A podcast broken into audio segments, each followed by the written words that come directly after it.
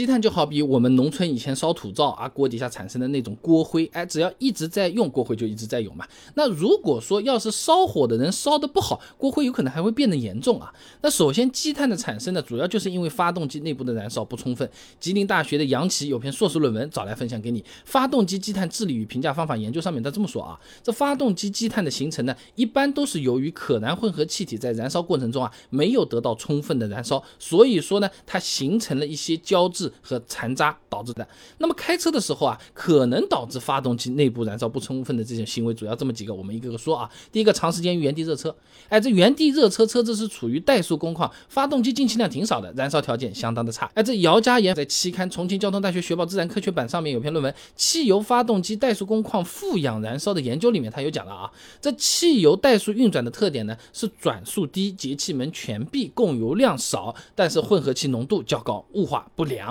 哎，这个时候呢就容易出现燃烧缓慢、燃烧不完全的情况。相比我们正常匀速行驶呢，更是容易产生积碳的。哎，就就是我们烧土灶头，你放了一大堆柴火进去，然后把这个灶孔给堵了，哎，就是烧的就特别慢。哎，你说不定有的下午放在那边，晚上吃饭的时候还能用啊。那实际上很多车子的车主手册里也是明确说明的，是不需要原地热车的。比如说啊，宝马 X3 那说明书上这么写的啊，不要使车辆静止时预热发动机，最好立即起步并以合适的转速行驶，这样可以让冷态发动机尽快达到运行温度。哎，换句话说啊，边走边热，其实比你在原地热车是更加的好的啊。那第二个呢，就是经常短时间、短距离的行驶，在这种工况下，也会导致发动机它这个燃烧不充分啊。因为是这样，它在冷启动的时候，喷油量它是会更浓的啊。东北大学刘志远有篇硕士论文分享给你，《汽油机冷启动的排放及控制技术的研究》上面他讲到啊，当室温处于零下十二摄氏度到二十二摄氏度范围内呢，哎，为了保证发动机的正常工作，在冷启动的时候，需要对燃烧室内的燃油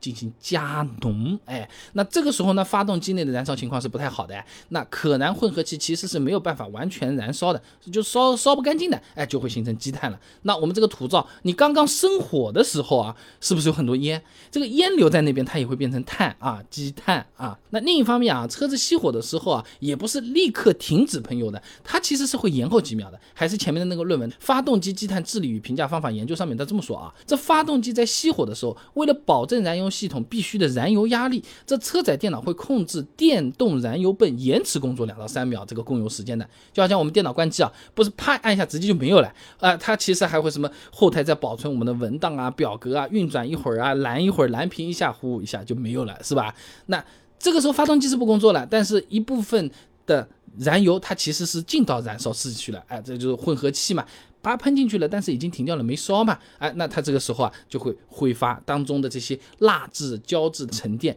也就形成了积碳。那第三个呢，就是经常在拥堵状态下开车啊。很多车主朋友一般嘛，就是市区里面开开上下班，对不对？那经常就是走一走、停一停的这种工况，对吧？这个时候发动机它是处于一个低负荷的状态，也是很容易产生积碳的啊。燕山大学的马康康有篇硕士论文分享给你，《发动机循环变排量控制策略研究》上面讲到啊，经常在城市市区行驶的轿车负荷率通常只有百分之二十到百分之五十。那么在高速上开车的时候呢，发动机的负荷呢一般在百分之五十到百分之九十。哎，那一般来讲，发动机负荷率越低，燃烧情况相对就是越差的啊。那么王志新在期刊《甘肃科技纵横》上面也有篇论文的，汽车发动机积碳的危害和防治里面也是提到啊，这发动机在低负荷状态运转时，哎，这气缸内的可燃混合气啊不能完全燃烧，燃烧不充分的混合气体和少量的机油在燃烧室当中混合，更容易在发动机温度相对较低的部位呢形成积碳。那么除了开车的时候那些习惯，如果说加油的时候贪点小便宜，你真的加的特别特别便宜的这种什么五。折汽油、小作坊的劣质汽油，你是不知道，但看价格应该也有点数的。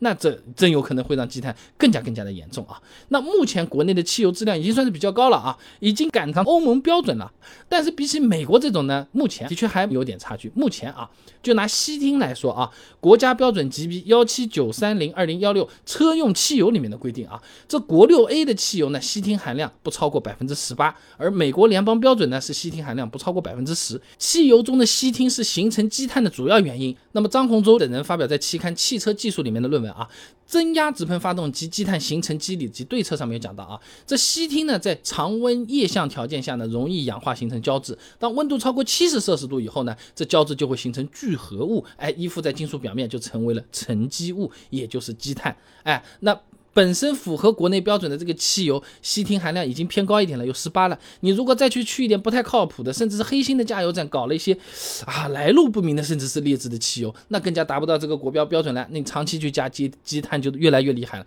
你要清积碳的那个钱，有可能比你省下的油钱还要来的昂贵了啊！那就这就像什么东西嘛？就本来你正常写字也就勉强能看，结果你非要什么侧着身子写，趴在那边写，倒立在那边写，写出来的字人家更加看不清楚了，就差不多这意思啊。那总。总的来讲呢，开车时一些不太好的习惯，确实会让发动机积碳变得更多。那我们平时开车能避免的，就尽量避免一下。针对油品的问题呢，也不是说完全没有办法。我们呢，就在汽油当中加入一些能够抑制积碳产生，并且能够清除积碳的添加剂。这个东西土话就叫做燃油宝。不严谨，要叫清洁型燃油宝，哎，因为还有的燃油宝它是调控你的辛烷值的，哎，我是九十五的车子加不到，只能加九二加一瓶，那个不清洁，要是清洁型的燃油宝才可以。